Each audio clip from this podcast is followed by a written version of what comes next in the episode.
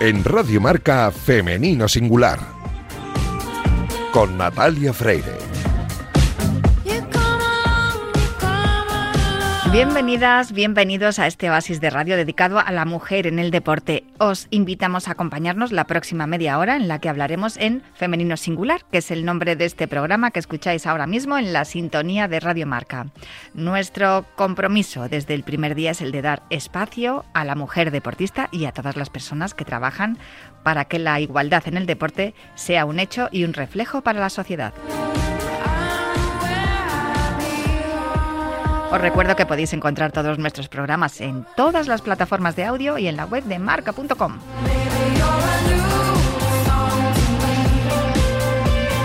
Y en marca.com vais a encontrar también en el día de hoy, bueno, y mañana también, todo lo que ha ocurrido esta tarde en, los premios Marca que se han entregado hoy al deporte femenino. Ha sido una gala espectacular presentada por dos presentadores espectaculares, entre ellos estaban Ana Aquiles y nuestro querido Vicente Ortega.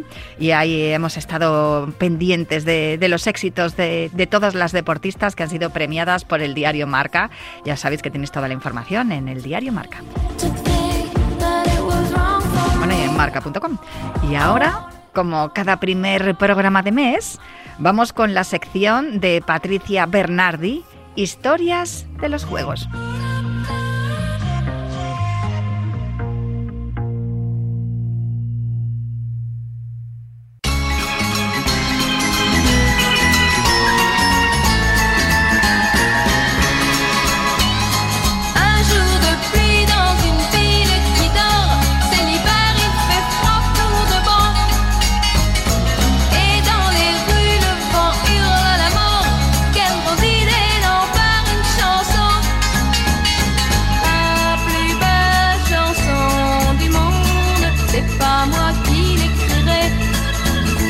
Pues aquí está sonando eh, música en francés, la de con la voz de Jacqueline Tayeb y este Le Plus Belle Chanson. chanson yo no sé decirlo bien, Patricia Bernardi, no, muy buenas. No sabes francés, vaya, pues, pues, con todos los idiomas que hablas, justo francés no. Pero bueno, es, es en francés porque esta sección, que se llama Historias de los Juegos en femenino, eh, está dirigida y presentada por Patricia Bernardi, que además es la creadora también de la web Historias de los Juegos, que podéis consultar en, internet siempre que queráis, donde ella cuenta historias de, todos los deportistas, eh, fundamentalmente orientado al olimpismo, pero aquí en Femenino Singular, en Radio Marca, nos cuenta historias de las deportistas olímpicas que tienen eh, algo importante, ¿no? alguna historia que sea interesante, importante, trascendente y, que haya eh, supuesto un antes y un después en, los deportes. La de hoy me encanta porque tiene que ver con un deporte eh, de, contacto, con un, con un arte marcial, el taekwondo, y, además que con una mujer que digamos que mm, eh, pertenece a un país, Irán, donde a las mujeres no se les deja mucho practicar deporte. Sí, esa es la pena. Pero bueno, tenemos que adelantar que esta historia después de superar muchos obstáculos, acaba bien. Pues eso es maravilloso. Cuéntanosla. Yo no sé si voy a ser capaz de decir el nombre de la taekwondista iraní. Yo creo que se pronuncia Kimia Alisade. Alisade. Ah, pues Pero pues vamos, no sé iraní.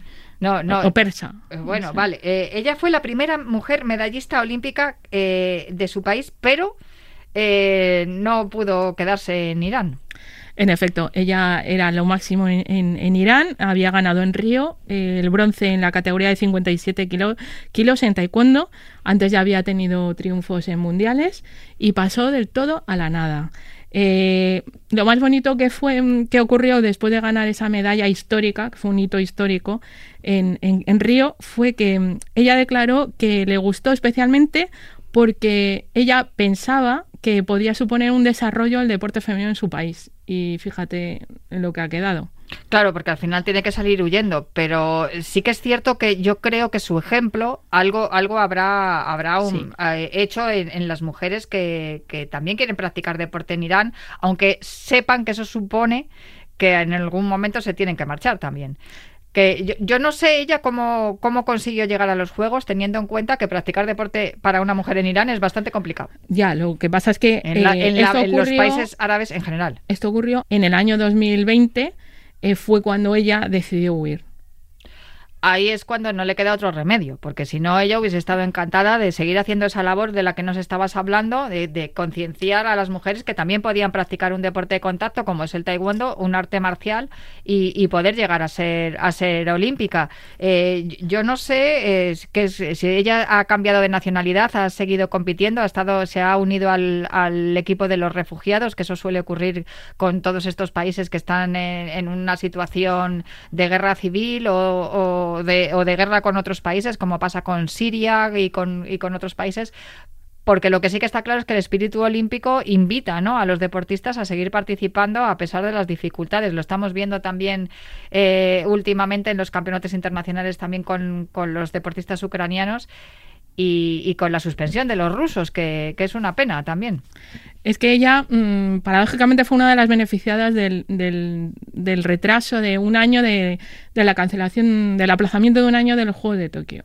Porque ella, en el 2020, antes de, de, la pandemia, se encontraba entrenando en Eindhoven y decidió pedir eh, asilo político en Europa porque ya estaba harta de, de todo lo que tenía que sufrir mm, en, en su país. Y bueno, causó una revolución porque mm, realizó unas declaraciones en sus redes mm, sociales que llegaron hasta el Parlamento de su país. El Parlamento acusó a, los, a las autoridades deportivas de haber dejado marchar a la única medallista que tenían olímpica. claro.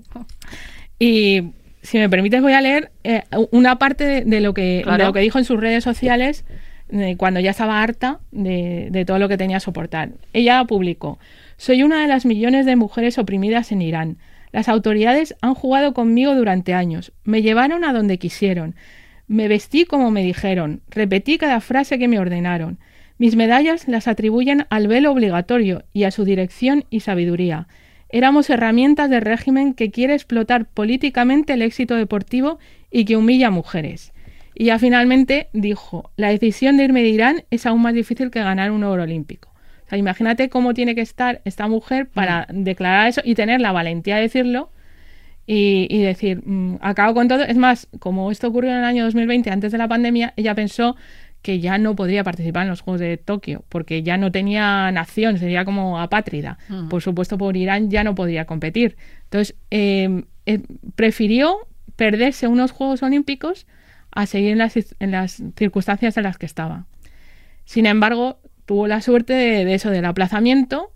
En este interín eh, de ese año eh, se fue, se trasladó a vivir a Alemania. En Alemania le dieron todo tipo de facilidades, le dieron un trabajo a su marido, le dieron todas las posibilidades mm, para entrenar y le dieron estatuto de, refugiada. Mm. Y eso es lo que la salvó, porque si recuerdas en Río, eh, fue donde nació el equipo de refugiados olímpicos. Así es, sí. hay una película además, el de las nadadoras sirias, ¿verdad? De las dos hermanas nadadoras sirias que, que también eh, participaron en, en, esos Juegos con el equipo de refugiados. Y es verdad que también huyeron a Alemania.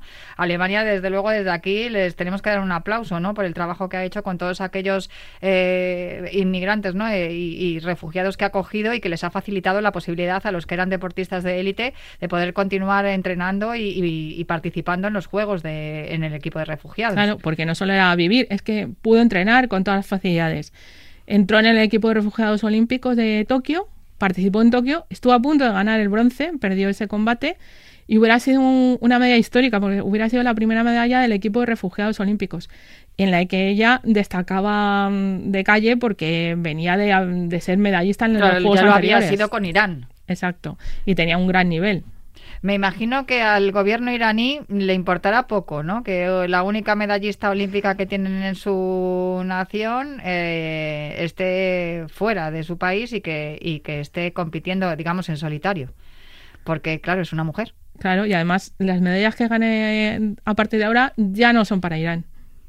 En fin, esperemos que la historia de, de Kimia Alisade tenga más recorrido, ¿no? ¿Sigue compitiendo ella? Sí, sigue compitiendo y la deseamos en Alemania, mucha Claro, sí, sí, pero vamos, no, no compite por Alemania. ¿eh? No, compite en todo caso eh, como con el equipo de refugiados. Ciertamente, vamos a ver si la podemos ver en París. Ojalá, y, que gane una medalla. Eso sería maravilloso, desde luego. Aunque bueno, en Taekwondo nosotros también tenemos, ¿eh? Que sea una de bronce para que nos dejen Bueno, igual compite en otra categoría, ¿no? también es verdad, 57 kilos, pero ahí categoría en 57 tenemos ahí, yo creo, vamos a ver si se clasifican también las nuestras y puedan y puedan pelear también por una, una medalla en, el taekwondo que siempre nos ha dado muchas alegrías al olimpismo español. Pues em, mira, ya tenemos eh, una cosa de la que estar pendiente para cuando llegue el verano en París. A ver, a ver qué, qué ha sido de, de Kimi la historia que nos ha traído hoy Patricia Bernardi, historias de los juegos aquí en Femenino Singular. Muchísimas gracias. A ti.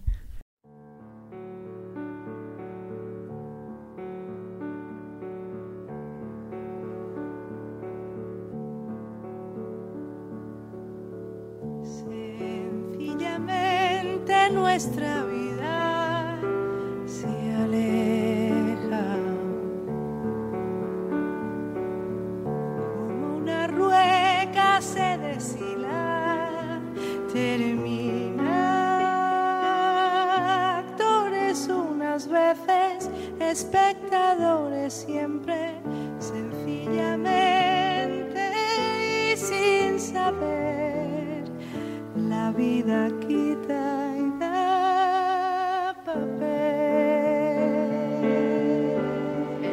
pasado lunes 30 de octubre se presentó en un repleto Teatro Centro de Navalcarnero el libro La ilusión de Damaris, con la historia de 14 mujeres deportistas y diferentes relatos e ilustraciones.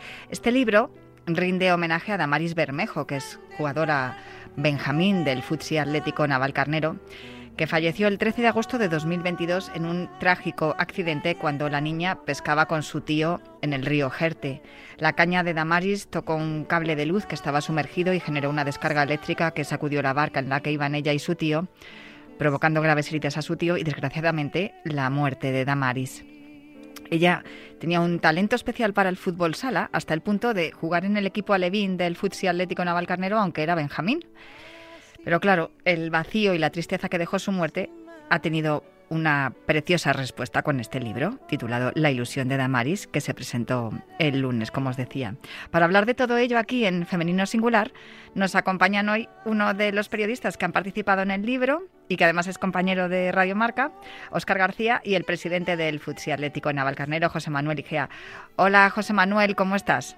Hola, ¿cómo estáis? Pues muy bien, Óscar, ¿qué tal todo? Hola, todo muy bien. Qué bien escucharte aquí en los micrófonos de, Radio Marca, además por esta, por esta preciosa iniciativa que partió, partió de ti, ¿verdad, José Manuel? Bueno, es, eh, al final esto es una consecuencia de un espíritu del club que, que teníamos que trasladarlo de alguna forma para que para que quedara constancia entre la gente de nuestro, sobre todo la gente joven que pudiera apreciar eh, un poco cómo se producen las cosas, de, dónde, de, de dónde venimos y para, para valorar mejor a dónde vamos, ¿no? Entonces, bueno, sí, es un, yo lo he materializado, pero es un poco eh, el espíritu del club. El, el, libro tiene un prólogo escrito por ti, José Manuel, y también hay un, un capítulo, un cuento, ¿no? Es, es un relato dedicado a Damaris, también escrito por ti. Sí, bueno, realmente es algo que escribí justo cuando se produjo el, triste acontecimiento y, hay una versión eh, resumida y modificada de ese, de ese relato, lo publicó el diario Marca.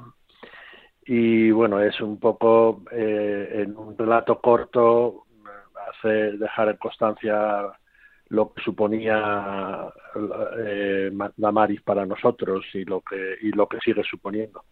Sí, porque al final uno no se va del todo hasta que la última persona que le recuerda se va. Y en el caso de Damaris sois muchos los que la recordáis precisamente por lo que comentaba al principio, ¿no? Porque tenía un talento especial para el fútbol sala y siendo tan pequeñaja ya jugaba en un equipo que era superior al suyo. Sí, pero no solamente el talento deportivo, ¿no? Es, que era una niña con una personalidad eh, que te conectaba, que te arrastraba eh, mira, en Oscar estuvo en la presentación y vio a su hermana, en que, tiene la misma personalidad y la misma eh, manera de, comportarse en, el grupo, no, no, no le deja indiferente a nadie. ¿no? O sea, no es solamente que verdaderamente tenía una calidad, un talento fuera de lo normal para su edad, como la tiene su hermana, por cierto eh, sino que era una persona eh, que resultaba muy entrañable para, para sus compañeras, para, para, para, toda la familia del equipo, ¿no? ¿Su hermana también juega al fútbol sala en vuestro equipo, eh, pues, Sí, pero ya no la ha robado el Atlético Madrid. Ah. sí, empezó a jugar a los, pues nada, a las pocas semanas de, de fallecer Damaris, la incorporamos al, equipo Benjamín nuestro con siete años, es decir, tenía edad de, pre-Benjamín, y diré como anécdota que a los dos a los dos partidos ya la habían seleccionado para la selección madrileña y que en el primer partido de o sea en el primer entrenamiento de la selección madrileña ya hubo ojeadores de fútbol que que estuvieron hablando con el padre y tal, es decir, que son, son unas niñas que tienen eh, tienen algo especial, eh, eh, totalmente natural, que les conectan con el deporte de una manera espectacular, vamos. No, bueno, ¿cómo se, ¿cómo se llama la hermana de Damaris? Samira. Pues eh, me imagino que hablarías de Samira con Lola Romero, ¿no? Que también estuvo en la presentación el pasado sí, lunes. Sí, ya, ya le pedí los, los derechos de formación. bueno, eso está muy bien, ¿no? Que haya buena relación entre, entre los equipos y, y también que, que, bueno, que sea también una buena cantera el, el fútbol sala para, para... Sí, bueno, no, en el caso de Lola no, no es que tenga buena relación. Bueno, nosotros incluso tuvimos una etapa en el club que tuvimos eh, convenio con el Atlético de Madrid a través de Lola, pero es que yo a Lola eh, la conocí como jugadora, como portera y yo como entrenador de, selección de Madrid y yo la he estado entrenando a Lola, es decir, que nuestra relación viene de, muy, de muy lejos. Lola Romero es una de las protagonistas de estas 14 historias que habéis recogido en este libro, en La ilusión de Damaris, pero hay algunas más, ¿verdad, Oscar? Sí, hay muchas más. Hay eh, gente de fútbol sala, gente del deporte en general y sobre todo ejemplos, como el otro día se, vio en la presentación, de cómo en muchas ocasiones han tenido que abrir, que abrir terreno. En, mi caso, por ejemplo, eh, yo fui la historia de, Eva Manguán, que en su día fue nombrada mejor jugadora de fútbol sala del mundo. Ahora que tenemos eh, estos balones de oro con Alexia y con Aitana, pues el fútbol sala no tiene esos eh, balones de oro oficiales, pero en ese el mundo del fútbol sala oficioso, pues Eva Manguán lo fue hace muchísimos años y, y quizás fuera fútbol sala es, es una gran desconocida. Y hablamos de, su caso, del caso de Bea Seijar, de, de muchas otras deportistas y, por ejemplo, Coral Bistúe lo dijo ella en, el, en la presentación, que ella eh, se veía incluso como la mayor de ellas, que la veían las chicas, porque pues me sorprendió incluso la edad que dijo que dijo que tiene y que habló de eso, del ejemplo que están haciendo las mujeres, cómo han tenido que, abrirse camino en el deporte muchas veces, sobre todo en el deporte colectivo y en este caso el fútbol y el fútbol sala. Y yo creo que sirve un poco para, pues eso, como ha dicho José Manuel antes, para que las nuevas generaciones vayan viendo todo el trabajo que hay detrás de lo que ahora tienen.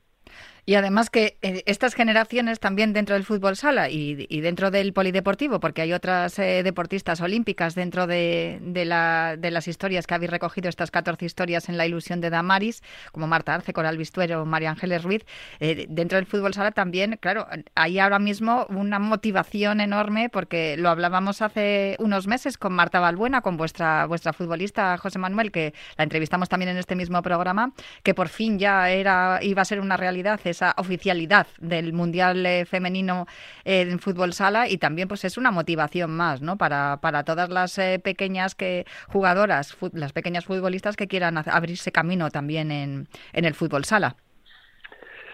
Claro, sí, para nosotros este era un hándicap, ¿no? Eh, un hándicap que nos está, nos está mm, produciendo un lastre porque incluso pues el caso de, de Samira que le acabamos de hablar, pues es uno más. Es decir, nosotros en Fútbol Sala, el, el, el espectacular crecimiento que ha tenido el fútbol femenino en, estos últimos años nos está produciendo un perjuicio, porque hay niñas que se están desviando al fútbol porque tienen referentes mucho más claros, ¿no? Y, y porque están viendo la, la presencia del, del fútbol en los medios de manera ya más o menos regular y, y, permanente, se televisan partidos, se, hay, espacios en los medios de publicación, en los periódicos, etcétera, y eso se traslada en que las niñas están focalizando un poco la atención en el fútbol respecto al fútbol sala, ¿no?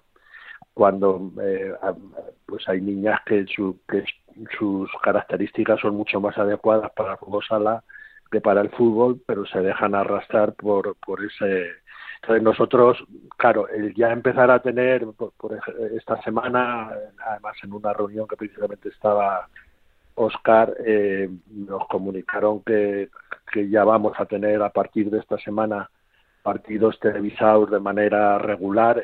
Bueno, es, un principio para empezar a contrarrestar ese, ese problema que tenemos en fútbol sala respecto al fútbol, ¿no? Y claro, el, el mundial es un, es una, es como, como si cualquier día esto nos comunica que vamos a estar en los Juegos Olímpicos, ¿no? Sería ya Claro, es, un escaparate fantástico, sin duda, y sobre todo porque también hay que recordar que antes de que la estrella se pusiera sobre la camiseta del fútbol 11, eh, ya la pusieron los, los hombres de, fútbol sala. Uno de ellos, por ejemplo, Julio García Mera, que también participa en este libro, eh, lo puede acreditar así. Y, bueno, pues antes de que las mujeres también pusieran la estrella sobre la camiseta de la selección española, el fútbol sala femenino ha tenido grandes éxitos a nivel internacional, Oscar, y sin embargo, no han trascendido tanto como, como trasciende el fútbol grande. Y eso que el fútbol sala, como le he llamado yo siempre, es fútbol del, de salón, es fútbol de, de arte, de, de ¿no? De, de, que se ven cosas que no se ven en el once. Sí, sí, es el fútbol sala femenino yo creo que es, que es muy atractivo también, porque también el, el tema de distancias también hace que, que sea que se puede ver mucho mejor el, la, la, calidad técnica, que tienes a jugar muy cerca, lo puedes ver eh, muy bien y sí que es verdad que el fútbol sala femenino sí lleva un gran atraso respecto al masculino. Estamos hablando del Mundial, que será en 2025, que será 36 años después del primer Mundial masculino. Hmm. Pero es que europeos han disputado tres y el primero fue en el año 2019, que habían pasado pues 25 años después del primer europeo masculino. España ha ganado los tres europeos que se han disputado, dos de ellos en Portugal contra Portugal precisamente y uno de ellos el pasado mes de marzo en, en Hungría, que también jugamos contra Portugal la semifinal y hay una, una gran generación de jugadoras que, que, siempre Julio García Mera ha dicho que es uno de los que participa, siempre habla de esa cadena, de esa conexión que van entre generaciones. Y en esta generación de jugadoras que están ganando estos títulos, pues tenemos a jugadoras como Peque o Anita Luján como las capitanas, pues ya con 35 o 36 años que conectan a su vez con Neva Manguán, con Vía Seijas, que han jugado con todas ellas, con esas de las que hablamos en el libro, y con las que vienen apretando por detrás, las hermanas Córdoba también del Futsi, por ejemplo, que con 19 años ya tienen dos europeos, pues toda esa interconexión es importante por ver esa perspectiva. El otro día también en la presentación hablaba, le hacía una pregunta a Coral Bistuer de por qué nadie había contado su historia, la había plasmado en un libro, había escrito sobre ella, había poca bibliografía sobre ella.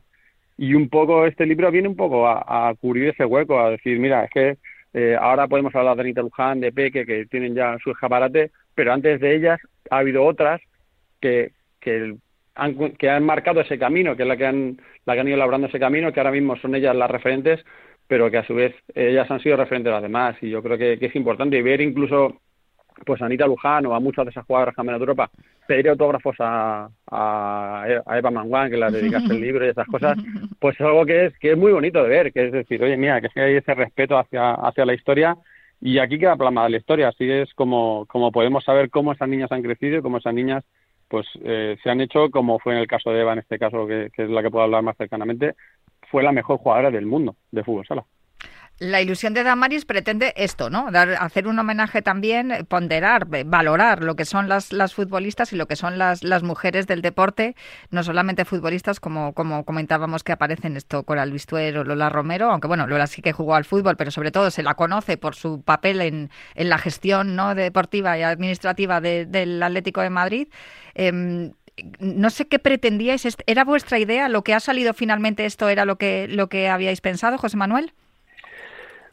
A ver, en, en, esencia sí, en esencia sí, pero yo creo que al final han eh, aflorado muchísimas más eh, valores del propio el, trabajo que hemos hecho entre todos, porque además esto ha sido ya un trabajo muy sofisticado de equipo, porque al final han participado 14 profesionales de, del periodismo, eh, algunos muy veteranos que son que son referencia en el mundo de, la comunicación como Paloma del Río, otros muy jóvenes como las chicas que ha hecho el, el, el capítulo de, de Yaiza, que es una auténtica delicia, eh, muy emocionante.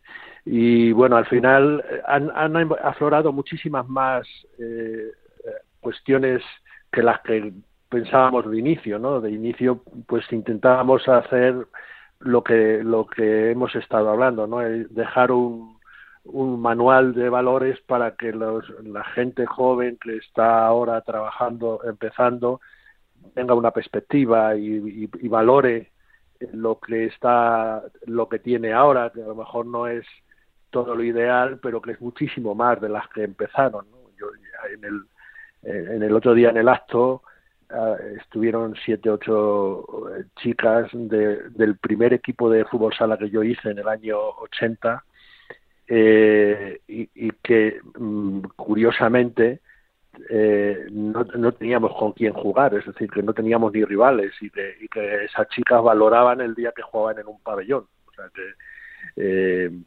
tú fíjate la diferencia y la...